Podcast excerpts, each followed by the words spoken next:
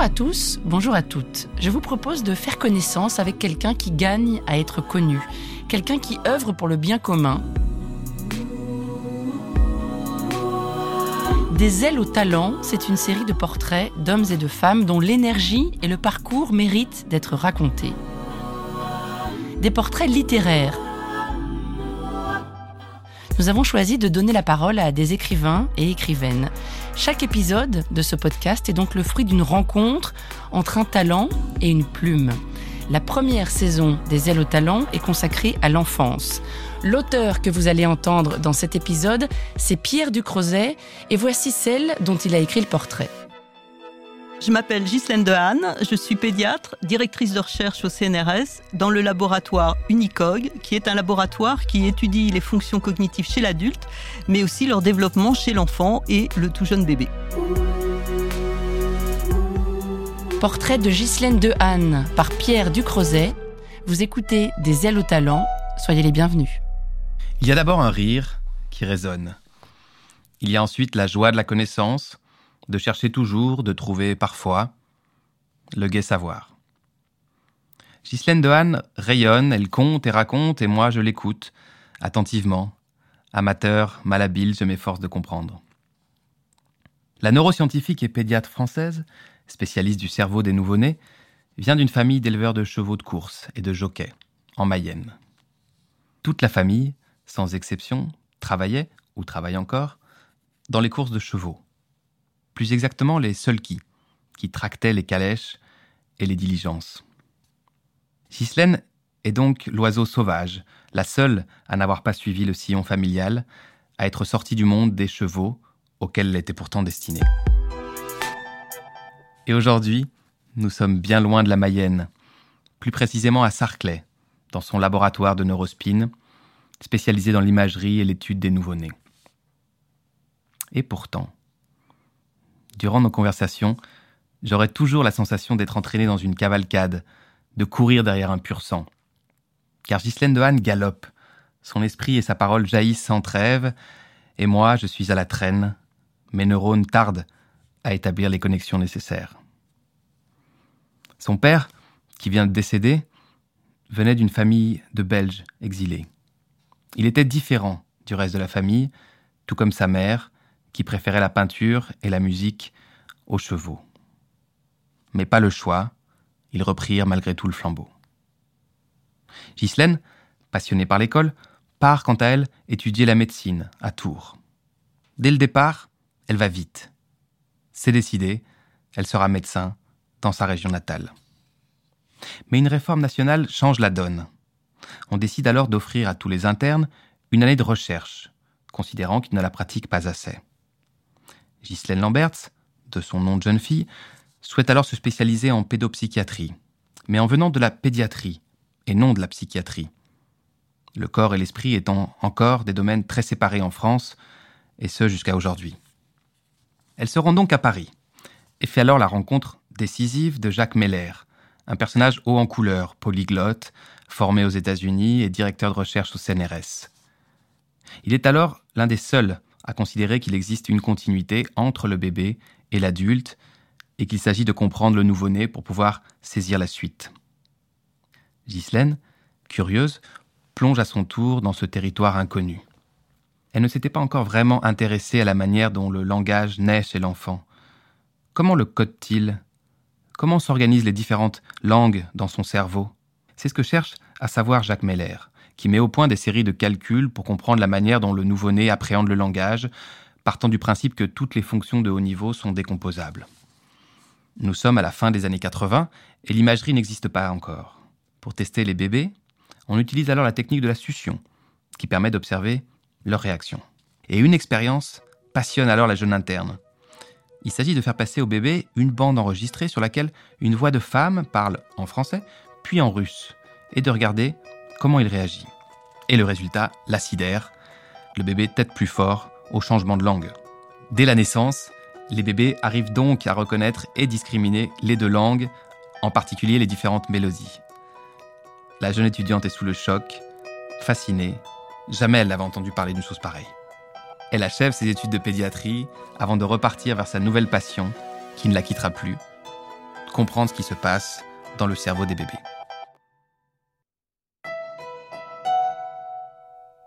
1986. Alors qu'elle travaille à la maternité de Port-Royal, Ghislaine se rend, comme chaque semaine, à la Maison des sciences de l'homme, boulevard Raspail, où Jacques Meller a son bureau. Un mardi, un des mathématiciens qui travaille là, sur la représentation des nombres, s'approche et lui demande si elle veut prendre un café. Elle dit oui. Il s'assoit et Stanislas Dehaene lui demande à brûle pourpoint si elle ne veut pas partir dans le désert. Ghislaine le regarde. Quand? demande-t-elle. Ce samedi, dit Stanislas. On est en train d'organiser une méharée dans le Sahara sud-algérien pour chercher la comète de Halley et il nous reste une place dans le groupe. Dans quatre jours demande Ghislaine. Ok, pourquoi pas. Et le samedi, elle part avec eux dans le désert. Trois mois plus tard, Ghislaine et Stanislas se marient. Depuis, ils n'ont cessé de faire équipe et de travailler ensemble. Ils échangent constamment et leurs trajectoires naturellement convergent. En 1994, ils partent tous les deux travailler à l'université d'Oregon, à Eugene, aux États-Unis. Ils y resteront deux ans. Et c'est là que Ghislaine Dehaene fait une autre rencontre décisive, celle de Michael Posner, grande figure des sciences cognitives, qui a inventé quantité de paradigmes, comme la façon de tester la tension, ou encore le filet comportant 64 électrodes, qui a permis de comprendre la manière dont les bébés percevaient les différentes syllabes, et en combien de temps? Mais une question demeure. Où cela se passe-t-il dans le cerveau? On aura la réponse un peu plus tard, avec l'arrivée de l'IRM, l'imagerie à résonance magnétique. Cette aventure a commencé dans les années 90, m'explique Ghislaine Dehaene. Mais nous, nous avons eu nos premières machines au début des années 2000, avec lesquelles on a pu examiner les enfants. Avec l'IRM, on peut voir quelle région du cerveau travaille, mais on ne peut pas savoir à quelle vitesse. On joue sur le fait que l'hémoglobine transportant l'oxygène, dans les globules rouges, contient du fer. Lorsque l'oxygène a été délivré à une région du cerveau qui travaille, le fer de l'hémoglobine n'est plus caché et perturbe alors le champ magnétique. Et nous, nous mesurons cette perturbation.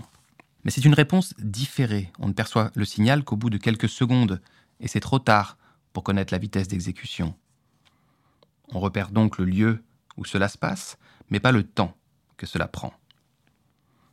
En combinant l'électroencéphalographie pour le temps et l'IRM pour la localisation, on obtient un tableau plus complet. Après l'Oregon, les deux scientifiques rentrent en France et Ghislaine intègre le CNRS quelques années plus tard, en 99. Malgré les reconnaissances qui commencent à venir, elle sent toujours poindre un brin de condescendance lorsqu'il est question de ses recherches. Lorsqu'on arrive dans une salle, tout le monde sourit. Ah, des enfants. Après une matinée passée à trimer sur des cellules compliquées, arrivent les bébés. Ah, on va enfin s'amuser. Et Ghislaine éclate d'un grand rire. C'est sympathique, mais c'est pas sérieux. C'est pas de la science dure. On pourrait penser qu'aujourd'hui les choses ont changé, mais elle a toujours besoin de convaincre que le bébé est un sujet d'étude intéressant en soi. Alors que tout vient de là, bien sûr, lance-t-elle. Et finalement, quand elle y repense, Ghislaine avait elle-même eu cette réaction dubitative devant Jacques Meller. Ah, il se passe donc ça dans la tête du bébé? Il peut associer la voix et les visages Reconnaître ces derniers? Mais chez elle, la surprise s'était muée en avidité de connaissances, qui n'a plus cessé depuis. D'autres problèmes se posent avec l'étude des bébés, plus pratiques, eux. En premier lieu, tout le monde a sa propre idée sur les nouveau-nés. Comment savoir ce qui se passe vraiment dans leur tête? Comment en apporter les preuves tangibles? Chacun avance ses hypothèses et il est bien difficile de trancher. Et puis les bébés ne sont bien sûr jamais immobiles. Leur concentration est volatile, on dispose de peu de temps pour les étudier, on ne peut pas leur donner d'instructions verbales, on ne peut pas les entraîner non plus, on n'a qu'une occasion, il ne faut pas la rater. En revanche, on dispose d'un grand avantage, le bébé est curieux. Il n'a pas peur. Il veut savoir, il veut essayer des choses, et Ghislaine et ses collègues obtiennent des réponses très fortes. Les bébés ne sont jamais blasés. Ils veulent comprendre, ils sont naturellement intéressés par la parole et par les voix. Et puis, dernière difficulté, il faut convaincre les parents. Pourquoi amener son bébé se faire examiner à Neurospin Toute l'équipe prend le temps d'expliquer ce que cela pourrait apporter à la science, et finalement beaucoup se lancent.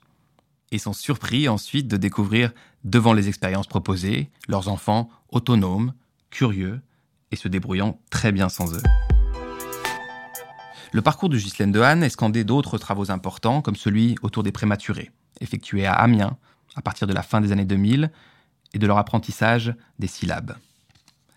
À six mois, les neurones des prématurés ne sont pas encore en place. Ils sont en train de migrer du centre de la tête, où ils ont été créés, jusqu'à leur place définitive, sur le pourtour. Pendant le dernier tiers de la grossesse, ils vont trouver leur emplacement définitif et créer leur réseau.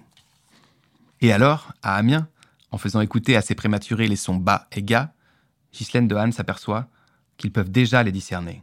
Elle découvre que le réseau linguistique est le même à six mois de grossesse que chez l'adulte, et c'est une nouvelle grande surprise. Ghislaine Dehaene parle vite, animée par son sujet. Elle bifurque, elle revient, elle essaime, suivant les sinuosités du cerveau, qui est sans cesse porté par des connexions nouvelles, inattendues, et relie des points éloignés. Le sentier au chemin qui bifurque, écrivait Borges, et cela pourrait s'appliquer autant à l'existence qu'au cerveau. Ghislaine Dehaene a d'ailleurs beaucoup lu le géant des lettres argentines, comme d'autres auteurs sud-américains, d'Alejo Carpentier à Vargas Llosa, et on peut imaginer l'émerveillement d'une jeune lectrice à la découverte de tous ces saisissants entrelacs de récits, de temps, de monde. Le centre Neurospin, où l'on se trouve aujourd'hui, ouvre ses portes en 2007, créé par le CEA, le Commissariat à l'énergie atomique, car il s'agit là de recherche de physique pure, donc littéralement atomique.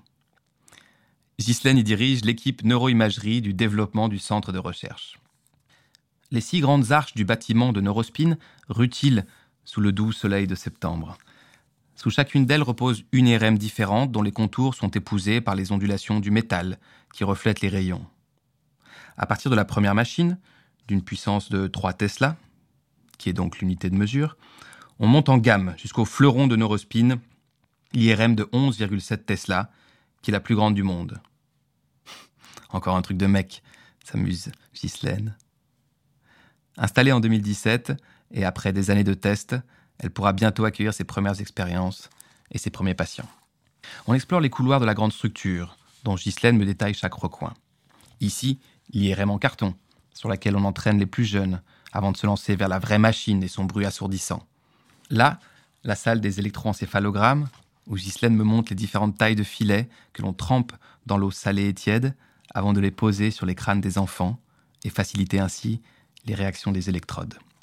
Un peu plus loin, le labo de magnétoencéphalographie, dont le champ magnétique est si sensible qu'il faut bien une porte blindée et la paroi extérieure pour ne pas être perturbé par le mouvement des voitures sur le parking voisin. On arrive alors aux IRM et les saisissantes images qu'elles offrent de l'évolution d'une pathologie chez un nouveau-né à celle d'Alzheimer chez les plus âgés.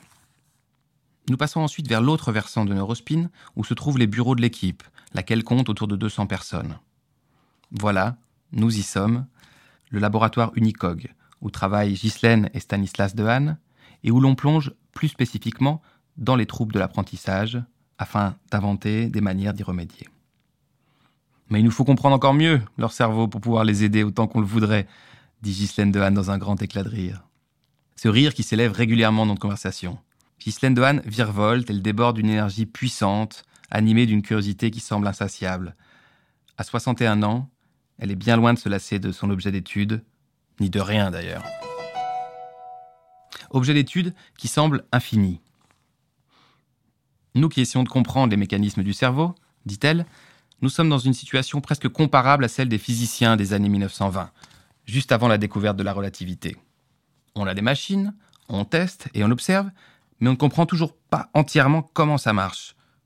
Quelle est la loi ultime, l'équivalent de la loi de la relativité, pour le cerveau. Qu'est-ce qui fait que l'homme va sur la Lune et que nos cousins les chimpanzés sont toujours dans la forêt? Quelle a été la bascule? Une autre question, décisive, demeure. Pourquoi a-t-on un cerveau aussi évolué et ne parvient-on pas à bâtir un monde meilleur? Avec nos capacités, on devrait déjà avoir résolu la fin dans le monde, pour ne donner qu'un exemple, déplore-t-elle. La reconnaissance pour l'ensemble des recherches sur les bébés est finalement arrivée, et pour Ghislaine Dehaene en particulier, qui a notamment reçu la médaille d'argent du CNRS en 2018, le Grand Prix de la Fondation de France et le prix de la Fondation Énergie. Elle considère pour autant qu'il y a toujours un vrai problème de prise en charge des enfants, et notamment des prématurés, qui représentent près de 80 000 enfants par an en France. Les recherches de Ghislaine et ses congénères, en particulier dans ce laboratoire Unicog, ont pour autant largement contribué à modifier la conception que l'on a aujourd'hui des nouveau-nés.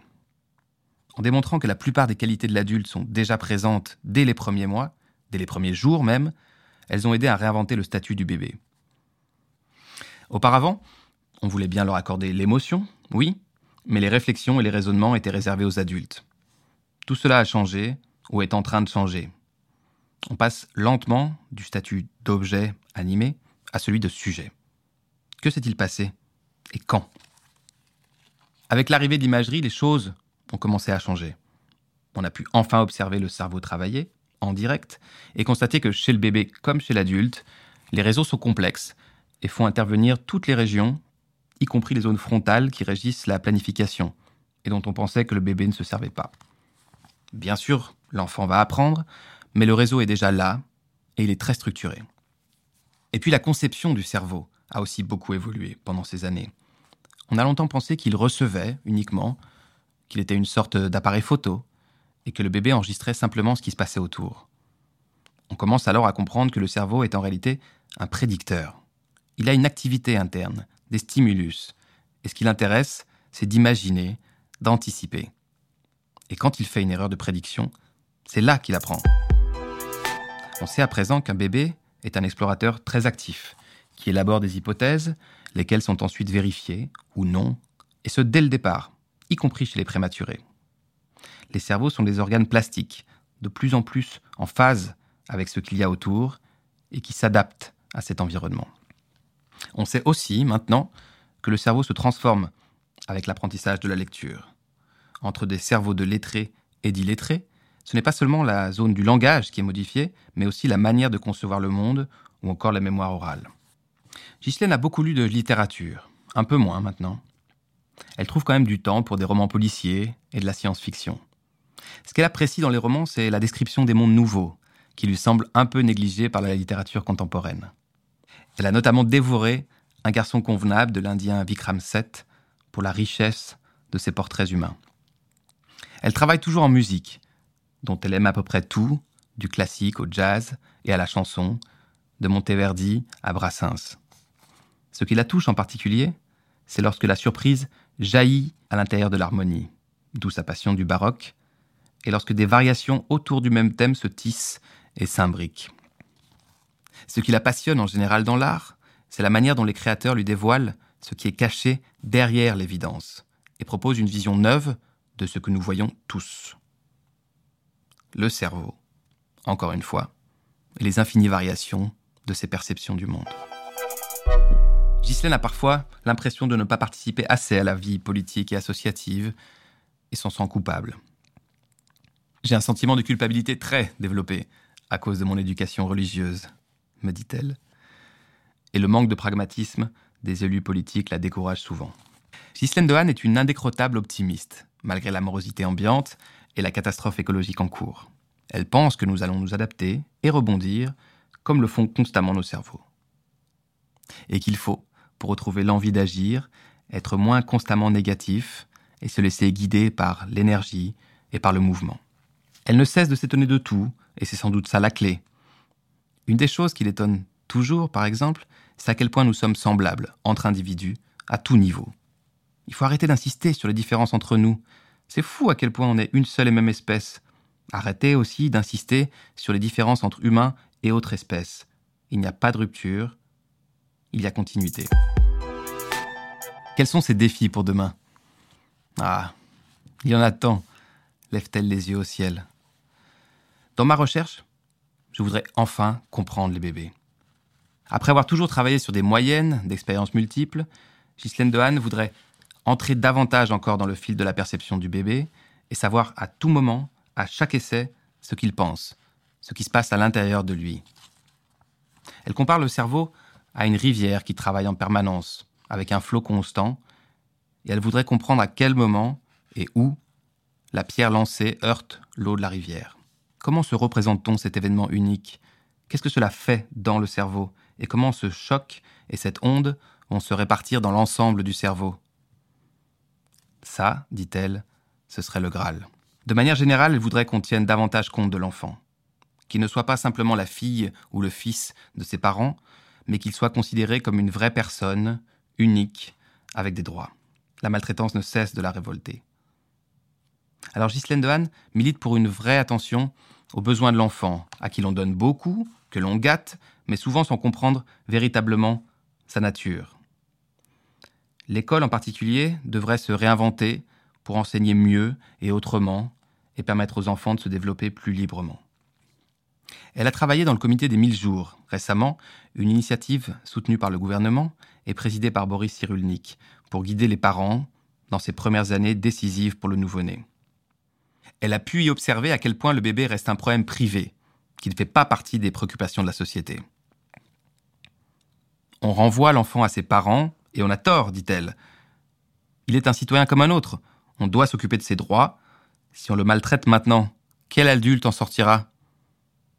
Un adulte peut s'occuper de lui-même, mais qui s'occupe des enfants? Ghislaine et Stanislas Dehaene ont eu, quant à eux, trois garçons. Un jour, l'un d'eux est revenu de l'école avec un dessin de cerveau. Étonnant, non? Et les enfants grandirent et devinrent ingénieurs. Tous les trois travaillent aujourd'hui dans l'intelligence artificielle, passionnés par les réseaux profonds, me raconte-t-elle d'un air presque résigné. On n'a pas été très originaux. Dans ma famille, tout tournait autour des chevaux, et dans la nôtre, c'est autour des cerveaux. La promenade dans le neurospin, et à l'intérieur des cerveaux, touche à sa fin, et tout s'achève comme cela avait commencé, dans un grand éclat de rire. Si le savoir n'est pas joyeux, à quoi bon? Une phrase me revient alors, comme une bulle de champagne qui remonterait au cerveau. Une phrase que Ghislaine a dite au milieu de la conversation. J'ai remarqué une chose au fil des années, les grands esprits sont toujours extrêmement gentils et agréables. Ils sont toujours généreux de leurs idées, ils aident les jeunes à progresser. Et elle me l'a confirmé, une nouvelle fois, aujourd'hui.